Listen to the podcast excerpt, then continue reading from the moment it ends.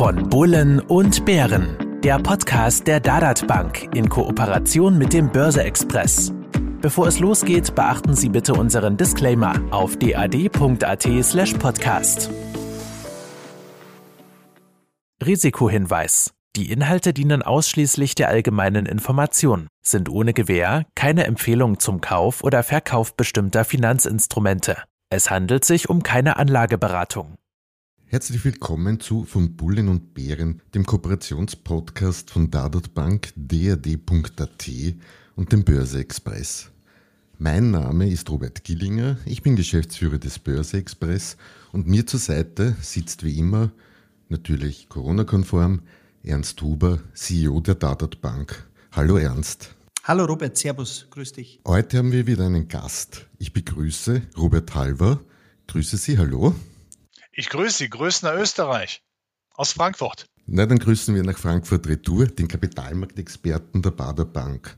Und Sie an den Geräten werden es merken, einer der profundesten Kommentatoren des Marktgeschehens. Gut, dass ich die Kamera ausgeschaltet habe, sonst würde ich jetzt meine rote Hautfarbe zeigen müssen. Aber die ist bei Deutschen meistens nicht so ausgeprägt, Herr Halver. So, aber Thema Kapitalmarktexperten haben wir zu Gast. Das große Thema an den Kapitalmärkten ist derzeit so eine gewisse Zins- und Inflationsfurcht, nachdem sich die Renditen, ist jetzt nur beispielshaft für zehnjährige US-Anleihen seit Jahresbeginn auf rund, ich sage 1,7 Prozent beinahe verdoppelt haben.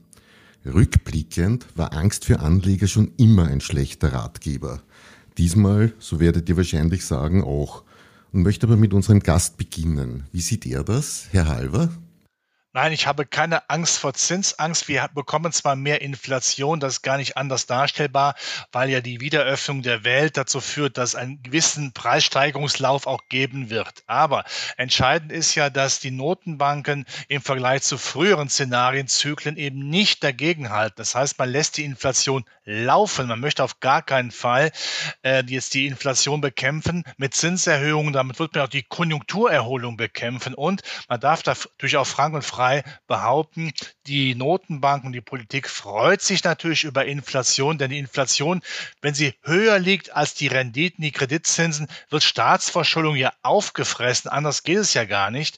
Und von daher lässt man die Inflation laufen. Das Argument wird auch sein, naja, wir haben jetzt eine Beschleunigung der Inflation, aber wenn dann diese Kaufkraft, die ja lange Zeit zurückgehalten worden ist, wenn die sich dann Bahn gebrochen hat, dann wird es auch wieder weniger mit der Inflation. Also von daher muss man keine Angst vor Zinsangst haben. Das heißt für mich nach wie vor, dass der Zinsmarkt keine Alternative zum Aktienmarkt ist oder in meiner Sprache, ich komme ja aus dem Rheinland in der Nähe von Köln, Zinspapiere bleiben so unattraktiv wie eine Darmspiegelung.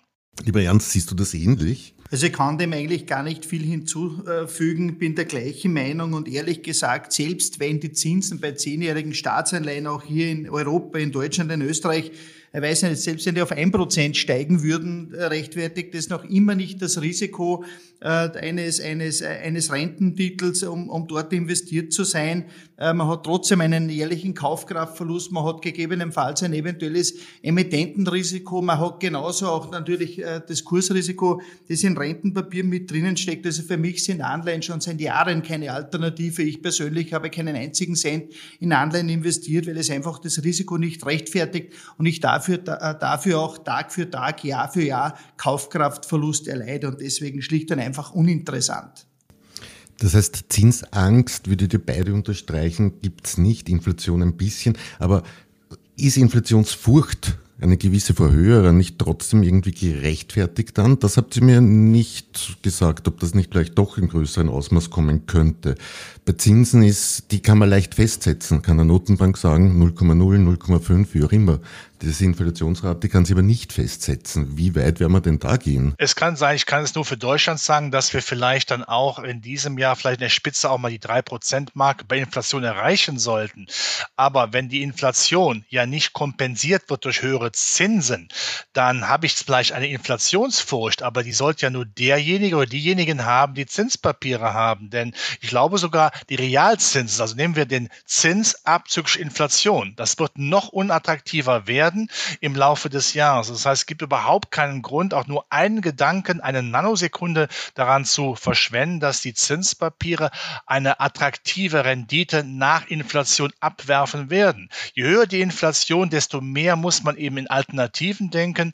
Und das ist eben nicht der Zinsmarkt, das ist der Aktienmarkt, weil Inflation, die nicht bekämpft wird, kommt natürlich dem Sachkapital und Aktien sind Sachkapital zugute. Man kann es vergleichen wie mit der Flut, die dann das ganze Sachkapital und dann noch Aktien nach oben treibt. Zinspapiere sind für mich das sage ich sehr deutlich. Solange unser Finanzsystem bestehen sollte, aufgrund der massiven Überschuldung der Welt, keine attraktive Anlageform. Das sage ich auch immer meinen Schwiegereltern. Leider hören sie nicht auf mich. Es ist de facto ein zinsloses Risiko, das man ein, eingehen würde. Und ob das sinnvoll ist, muss jeder für sich selber beurteilen. Und vielleicht eins noch dazu. Es bei einem der, der, der früheren Podcasts schon einmal gesagt. Die gespürte Inflation und insbesondere die Sachwerteinflation, die ist die letzten Jahre ohnehin schon deutlich über die Inflation über der, der, der publizierten Inflation gelegen. Die, die liegt wahrscheinlich irgendwo zwischen 4 und 6 Prozent, insbesondere auch wenn man sich den Immobilienmarkt anschaut. Weil ich Sachwertinflation als äh, Stichwort gerade gehört habe, nur weil ich es nicht so ganz verstehe, wohin fließen eigentlich diese ganzen Notenbankgelder und die staatlichen Hilfsgelder? Gut, die kann ich mir noch eher vorstellen. Aber wie funktioniert das eigentlich in der Praxis, Herr Halber? Ja, sieht so aus, die Notenbank, nehmen wir mal die EZB, die ja die Mutter aller Schlachten ist, aller Schuldenschlachten ist, sorgt dafür, dass sich die Länder der Eurozone günstig verschulden können. Das heißt, die Finanzpolitik, die Fiskalpolitik macht Schulden, die werden dann günstig von der EZB äh, refinanziert und damit das Problem ganz von der Bildfläche verschwindet, werden diese Schulden auch noch aufgekauft. Das ist der die eine Triebfeder, die andere Triebfeder ist natürlich das Geld, das dann im Umlauf ist, das eben für wirtschaftliche Zwecke durch Investitionen zum Beispiel nicht kompensiert wird. Das Geld fließt dann eben auch in den Aktienmarkt, weil man eben eine vernünftige Alternativrendite haben möchte, weil man ja durch diese planwirtschaftliche Geldpolitik, das ist ja eigentlich eine sozialistische Geldpolitik, die dafür sorgt, dass Marktwirtschaft mit Bonifikationsrisiken, mit Bonitätsrisiko nicht mehr zuschlagen kann, dass man dann die Alternative sucht und das ist der Aktienmarkt. Robert, das ist ja Robert Halber. Von meiner Seite der Frage, wie schaut das Ergebnis am Ende des Tages aus? Wie lange funktioniert diese Geschichte? Äh, wenn man nach Japan schaut, dann kann das sehr lange funktionieren. Wir sehen ja in Japan, spätestens in den 90er Jahren hat man ja auf diese Geldpolitik gesetzt. Die ist natürlich nicht gesund, hat mit Stabilität nichts äh, zu tun. Ich weiß durch das Österreich ähnlich Stabilitätsgrundsätze vertritt äh, wie Deutschland, aber ich glaube, dafür müssen wir uns trennen. Wir werden eine Situation haben, wo die EZB alle Probleme, die da sind, ja vom Tisch nimmt. Die EZB ist also quasi äh, zum Totschlagargument für alle Probleme gewesen und darauf wird man sich immer mehr auch fokussieren. Das heißt, wir werden eine weitere massive Verschuldung bekommen. Wir werden auch eine latent höhere Inflationierung bekommen, die nicht bekämpft wird.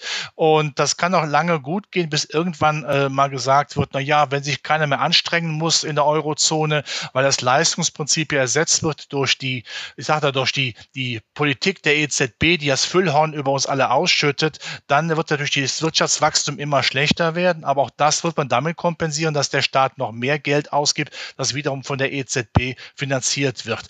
Irgendwann, das ist aber jetzt nicht in den nächsten Jahren zu sehen, irgendwann wird man wahrscheinlich dann sagen müssen, ähm, ja, so kann man nicht weitermachen. Wir brauchen vielleicht doch mal eine gewisse Reform, eine Schuldenreform. Da werden die Schulden gestrichen.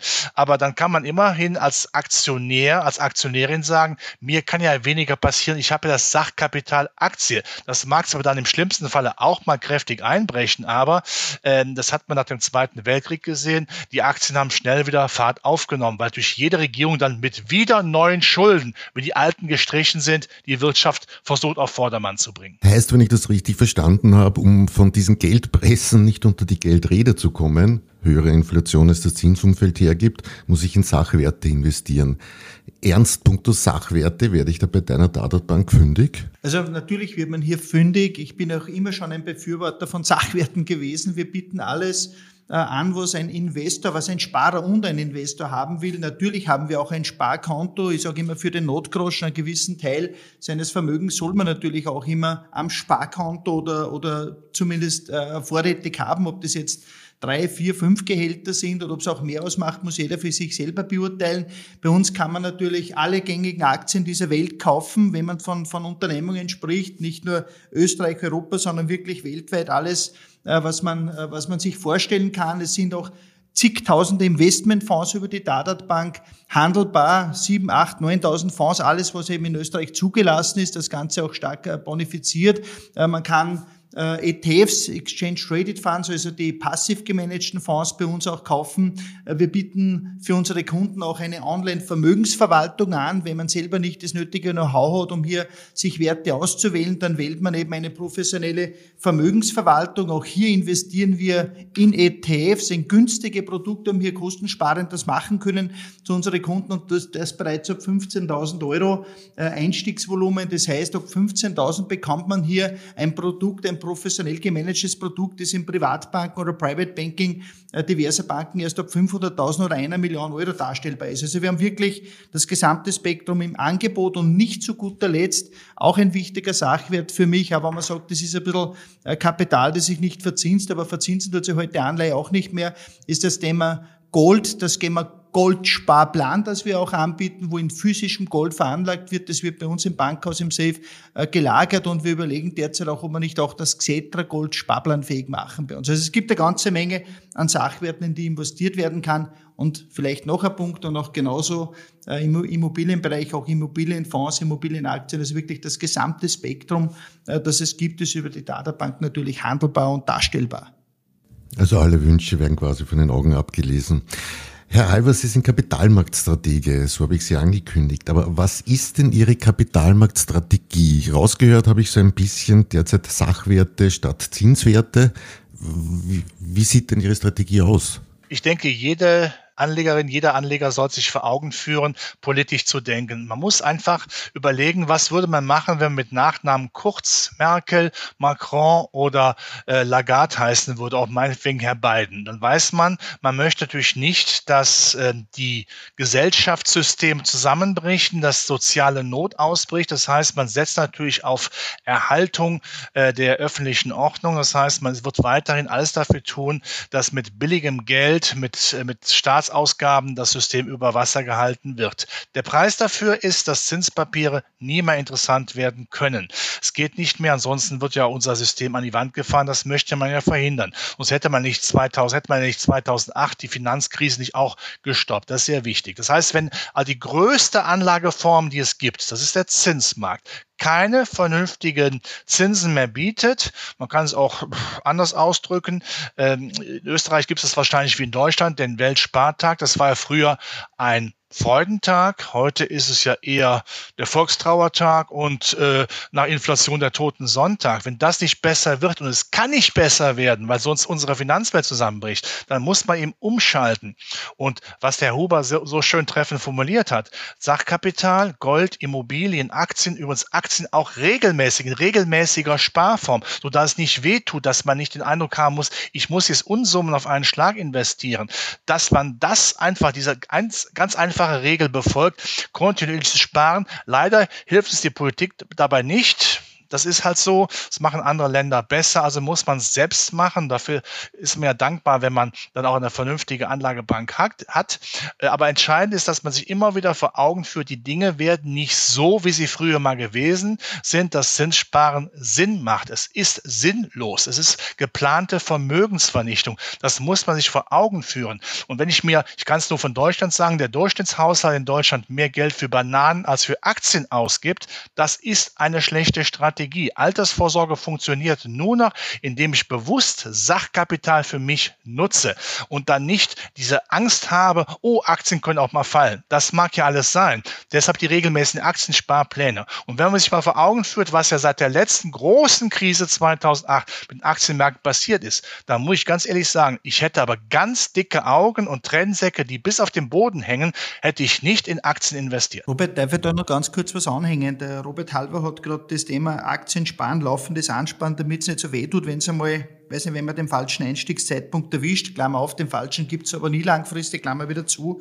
Also auch dieses Thema äh, wird natürlich abgebildet bei uns. Wir haben Fondssparpläne, Wir haben Aktiensparpläne, wo man auch in Einzelwerte investieren kann auf monatlicher oder quartalsweiser Basis.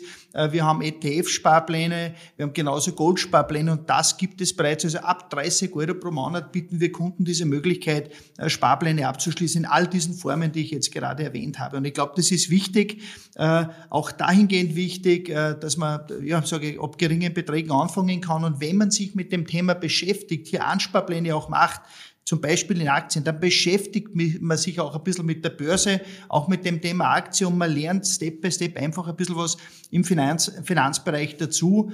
Das Bildungssystem in Österreich gibt da leider sehr wenig her. Das ist aber auch das gleiche Bild in Deutschland. Also sind wir dazu aufgefordert, hier unseren Beitrag zu liefern und zu leisten.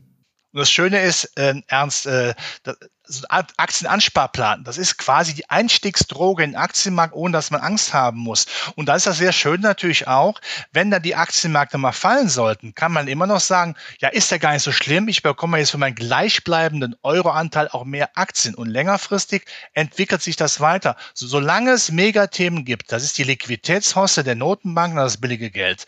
Das ist die Digitalisierung, das ist die Umwelttechnik, es ist an sich die Wiedereröffnung der Wirtschaft nach der Corona-Krise. Weise. Das sind eigentlich dann, ja, man müsste sagen, es ist wie, wie Trompeten in Jericho, die eigentlich jedem ähm, Anleger die Ohren frei pusten müssen und sagen lassen müssen, na ja, wenn ich Angst vor Aktien habe, dann mache ich zumindest regelmäßig Aktiensparpläne.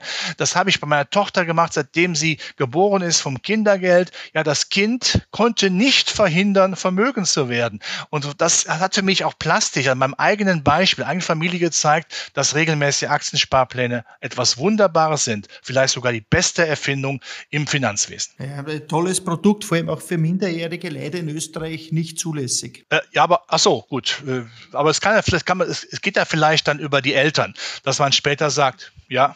Halbe Frage ist ein bisschen zur regionalen Attraktivität. Aktien heißt allgemein oder haben wir gesagt, sind attraktiver als Anleihen. Aber was heißt das für mich als Anleger? Gehe ich eigentlich vielleicht nur in die USA? Dort ist die Lokomotive, dort wird schneller, also die Lokomotive der Börsenentwicklung. Die Konjunktur läuft dort scheinbar schneller, wenn ich lese, besser durchgeimpft. Interessiert mich Europa eigentlich als Anleger? Ja, natürlich. Wir denken ja an Euro, weil wir ja den Euro als Währung haben. Ein US-Dollar hat ja, hätte ja zumindest ein kleines Währungsrisiko. Und wir haben ja einen Vorzug in Europa, dass wir immer noch sehr ähm, starke Industrietitel haben. Also Europa ist ja immer noch das äh, wie sagt man, die Substanzaktienwelt. Also Hightech, da sind wir ja weniger fit wie die Amerikaner. Aber um Gottes Willen nicht die Amerikaner links liegen lassen. Herr Biden macht es ja richtig. Er macht zwar auch Schulden wie noch nie, das darf man auch erwähnen, aber er sorgt auch dafür, dass natürlich die wirtschaftliche Stimmung in Amerika dramatisch nach oben dreht. Wenn man sieht, wie man da Hightech, Digitalisierung anpackt, wie man die Infrastruktur, marode Brücken, Straßen auf Vordermann bringt, dann muss ich ehrlich sagen, als Deutscher bekommt man da Tränen in den Augen, wenn man sieht, wie andere Länder versuchen, auch die wirtschaftliche Zukunft zu gewinnen, auch übrigens im Kampf gegen China Ein großer Wettbewerber, in einer Auseinandersetzung kam, will ich nicht sagen. Das ist Zukunftspolitik. Deshalb muss man im amerikanischen Aktienmarkt investiert äh, sein. Ähm, wir haben ja lange Zeit gesehen, seit 2009 bis vor kurzem ist Amerika deutlich besser gelaufen als Europa. Jetzt hat sich das ein bisschen gedreht, weil wir die Industrieaktien in Europa haben. Also eine gesunde Mischung. Europa auf jeden Fall, aber bitte Amerika nicht vergessen. Und das möchte ich auch noch sagen, auch die Schwellenländer. Die Schwellenländer machen ja eine Politik, äh, die sehr klar auf Wettbewerbsfähigkeit äh, steht. Da muss ich noch nicht mal nur nach China schauen. Das kann ich auch für Taiwan, das kann ich für Südkorea, Indonesien sagen. Das gefällt gefällt mir auch recht gut. Also ein bisschen auch über den Tellerrand Europas schauen. Wir haben gute Aktien, das unterschreibe ich schon, aber ähm, die Welt ist auch schön. Die Welt hat auch hübsche Töchter und Söhne in Form von Aktien. Ernst, wie spiegelt sich das eigentlich bei eurer automatisierten Vermögensverwaltung wieder? Wer bzw. wer bestimmt bei euch eigentlich, wie viel in US-Aktien angelegt wird? Also wir haben unsere Vermögensverwaltung, ich habe es ja bereits erwähnt, die wird dargestellt mit ETFs, äh, mit passiv äh, gemanagten Fonds, wenn man so will, äh, und, und auch aus Kostengründen und weil wir einfach glauben, dass das für dieses Konstrukt das richtige Instrument ist, nicht nur glauben, sondern fest davon überzeugt sind. Das Management der Vermögensverwaltung, welche Märkte, welche ETFs in der jeweiligen Strategie oder Portfolio drinnen sind, das wird entschieden äh, in, im Asset Management der Grabe Bankengruppe ja, die das ja auch für die gesamte Grabe Bankengruppe de facto auch das Asset Management oder die Vermögensverwaltung machen, genauso äh, für die Vermögensverwaltung der Dadat Bank und zusätzlich haben wir in regelmäßigen Abschnitten auch einen Anlageausschuss, wo ich auch selber mit dabei sind, wo wir die Investitionen diskutieren, äh, die Aufteilung der Asset Allocation und, und auch über Marktentwicklungen, über eventuelle Anpassungen auch diskutieren. Robert Halver hat es vorher angesprochen. Viel Geld, speziell aus staatlichen Corona-Hilfspaketen, wird derzeit, also ist für den Umweltschutz vorgesehen. Ist das jetzt für mich als Anleger, wie in Wien oder Österreich würden sagen, Agmade Wiesen, da kann eigentlich nichts mehr schiefgehen, wenn ich in diesen Bereich investiere? Herr Halver, stimmt das? Längerfristig schon. Wir hatten ja einen gewissen Hype, als Herr Biden Präsident geworden ist der USA, weil der Biden hat sich ja Umweltschutz und Naturschutz, Klimaschutz auf die Fahnen geschrieben, aber es ist ein langfristiger Prozess. Ähm, das ist ein Thema, wo man auch ansparen kann. Das sollte man auch machen, weil ja äh, wir neben dem Klimaschutz, der grundsätzlich wichtig ist, aber auch mittlerweile begriffen worden ist, zum Glück, dass man dann auch Geld verdienen kann. Also wenn Europa äh, der grüne Kontinent ausgerufen wird, also wenn auch die Anlagerichtlinien peu à peu sehr langsam die nächsten Jahre Richtung Aktien ähm, dann ausgeweitet werden, dass Aktien auch ja eine saubere Klimapolitik machen und dass sich vielleicht dann äh, Aktien, die vielleicht in schmutzigen Geschäften, also nicht geldlich schmutzigen Geschäften, aber ich sag mal in umwelttechnisch schmutzigen Geschäften aufhalten, dass die das heilen können, indem sie viel stärker auf, was weiß ich, Photovoltaik setzen oder Windkrafträder, dass sie da auch investieren. Dann ist das ein positiver Aspekt, mit dem man auch Geld verdienen kann. Aber ganz wichtig ist natürlich, wenn Amerika das Thema Thema aufmacht, dann kommt da Wucht rein. Wenn Amerika ein Thema für sich als Megathema erkannt hat, das ist der Klimaschutz, der Umweltschutz, auch weil die Amerikaner natürlich damit auch äh, Geld verdienen wollen in den nächsten Jahrzehnten und das nicht den Europäern oder den Chinesen überlassen wollen, dann kommt Schmackes rein. Aber es gibt hier Schwankungen, weil es äh, keine Entwicklung ist, die von heute auf morgen geht. Das dauert schon eine gewisse ähm, auf Jahre bezogene Zeit. Und deshalb hier äh, mein Credo, das Thema muss man ernst nehmen, am liebsten über regelmäßige Aktiensparpläne, dass man peu à peu sich da etwas aufbaut. Ernst, welchen Stellenwert nehmen Umweltschutzprodukte ESG, heute genannt, bei euren Kunden eigentlich ein? Also das Thema ESG war ja immer schon ein Thema von, von, von Bankhaus Schelam und Schatterer, wo ja die Data Bank eine Marke davon ist. Schelam und Schatterer ist ja fast ein bisschen der Erfinder der, des Nachhaltigkeitsgedankens äh, in der Bankenbranche. Wir waren die Ersten, die sich mit dem Thema beschäftigt haben. Auch in der Dadat Bank äh, spielt es natürlich eine Rolle, auch in der Online-Vermögensverwaltung, die wir gerade vorhin diskutiert haben. Äh, hier haben wir alle Risikovarianten. Wir sind ja vier der Zahl, je nachdem, wie hoch der Aktienanteil ist, gibt es immer auch eine ESG-Variante dazu. Der Kunde kann sich entscheiden, nämlich die ESG-Variante oder nämlich die sage, äh, die, die, die herkömmliche Variante. Äh, und in der Tat ist so, dass äh, circa 40 Prozent der Vermögensverwaltungen, die abgeschlossen werden, mit, dem, mit Nachhaltigkeit abgeschlossen werden. Und wenn man sich die Performance anschaut, wir sind gestartet vor ziemlich genau zwei Jahren. Die Nachhaltigkeitsvariante hat definitiv keinen Nachteil. Ich glaube, wir waren sogar im Schnitt ein bisschen besser von der Performance als bei der herkömmlichen Variante. Aber also ich glaube, die Kernaussage oder die wichtigste Aussage ist, es äh, ist nicht hinderlich, was die Performance betrifft, ist zumindest vergleichbar und der Anleger hat keinen Nachteil dabei und hat vielleicht so noch gar noch das gute Gefühl dazu, etwas Gutes für die Zukunft, äh, für, für die Nachkommen, für die Umwelt äh, getan zu haben. Nachdem sich unsere Sendungszeit sehr rasch dem Ende nähert, ich glaube, ich kann ganz kurz zusammenfassen, was ihr heute prinzipiell gesagt habt, habt bitte möglichst Aktien statt Anleihen. Vielleicht zum Schluss für unsere Hörer von euch noch ein Gedanke zum Sachwert Gold.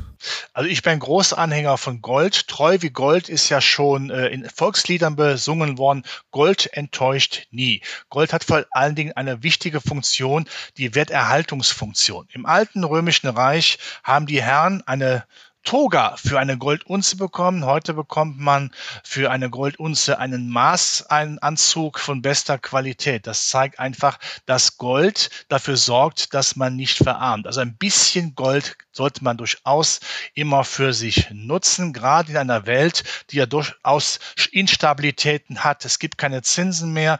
Wir haben auch geopolitische Probleme. Also da ist Gold immer eine wunderbare Möglichkeit. Und Gold hatte ja früher immer äh, das Argument, nee, das brauche ich nicht, weil Gold Gold ja keine Zinsen, keine Rendite zahlt. Nun gut, dieser Mangel ist natürlich dann auch heute nicht mehr so wichtig, denn die Alternativanlageklasse Zinspapiere haben ja, bekommen ja auch keine Jungen mehr, keine Zinsen mehr, keine vernünftige. Von daher sollte man, wenn man auf Sachkapital setzt, gerne mit Schwerpunkt Aktien, Immobilien, aber auch Gold immer ein bisschen für sich äh, gewinnen, denn Gold wird nie schlecht.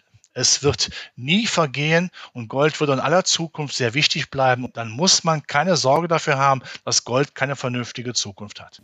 Das trifft bei dir auf offene Ohren, Ernst, oder? Ja, absolut. Du weißt, ich bin seit Jahren oder fast Jahrzehnten bereits ein äh, Gold-Anhänger oder sage einfach immer, das Gold gehört mit dazu in eine saubere Asset Allocation. Wir haben vor, weiß nicht, vor fast 20 Jahren, aber zumindest 15 Jahren unseren ersten Gold-Investment-Abend gemacht in meiner früheren Funktion bei einer äh, anderen äh, Bank hier in Österreich. Äh, wir haben das Thema immer, gepusht ist der falsche Ausdruck, aber zumindest auch immer ins rechte Licht gerückt. Wir haben schon vor 15 Jahren die Möglichkeit gegeben, einen Goldsparplan abzuschließen. Darum war es mir auch so wichtig, dass er auch in der Databank äh, wieder zu tun ist. Ich sage immer, nicht alles auf eine Karte setzen. Das gilt auch beim Gold, aber zumindest 15, 15 Prozent je nach Risikoorientierung oder Sicherheitsgefühl oder Orientierung eines Kunden ins Portfolio reinzunehmen in die Asset Allocation, heute absolut für gescheit. Gold ist für mich eine Art Versicherung, und gehört schlicht und einfach äh, mit dazu. Und es gibt heute relativ einfach und, und äh, einfache Wege, hier in Gold zu investieren und diese Möglichkeit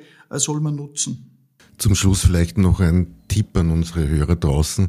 Wer Robert Halver regelmäßig verfolgen möchte, einfach vielleicht kurz auf www.baderbank mit zweimal anton.de gehen. Dort sind immer wieder seine Kommentare und Markteinschätzungen zu lesen.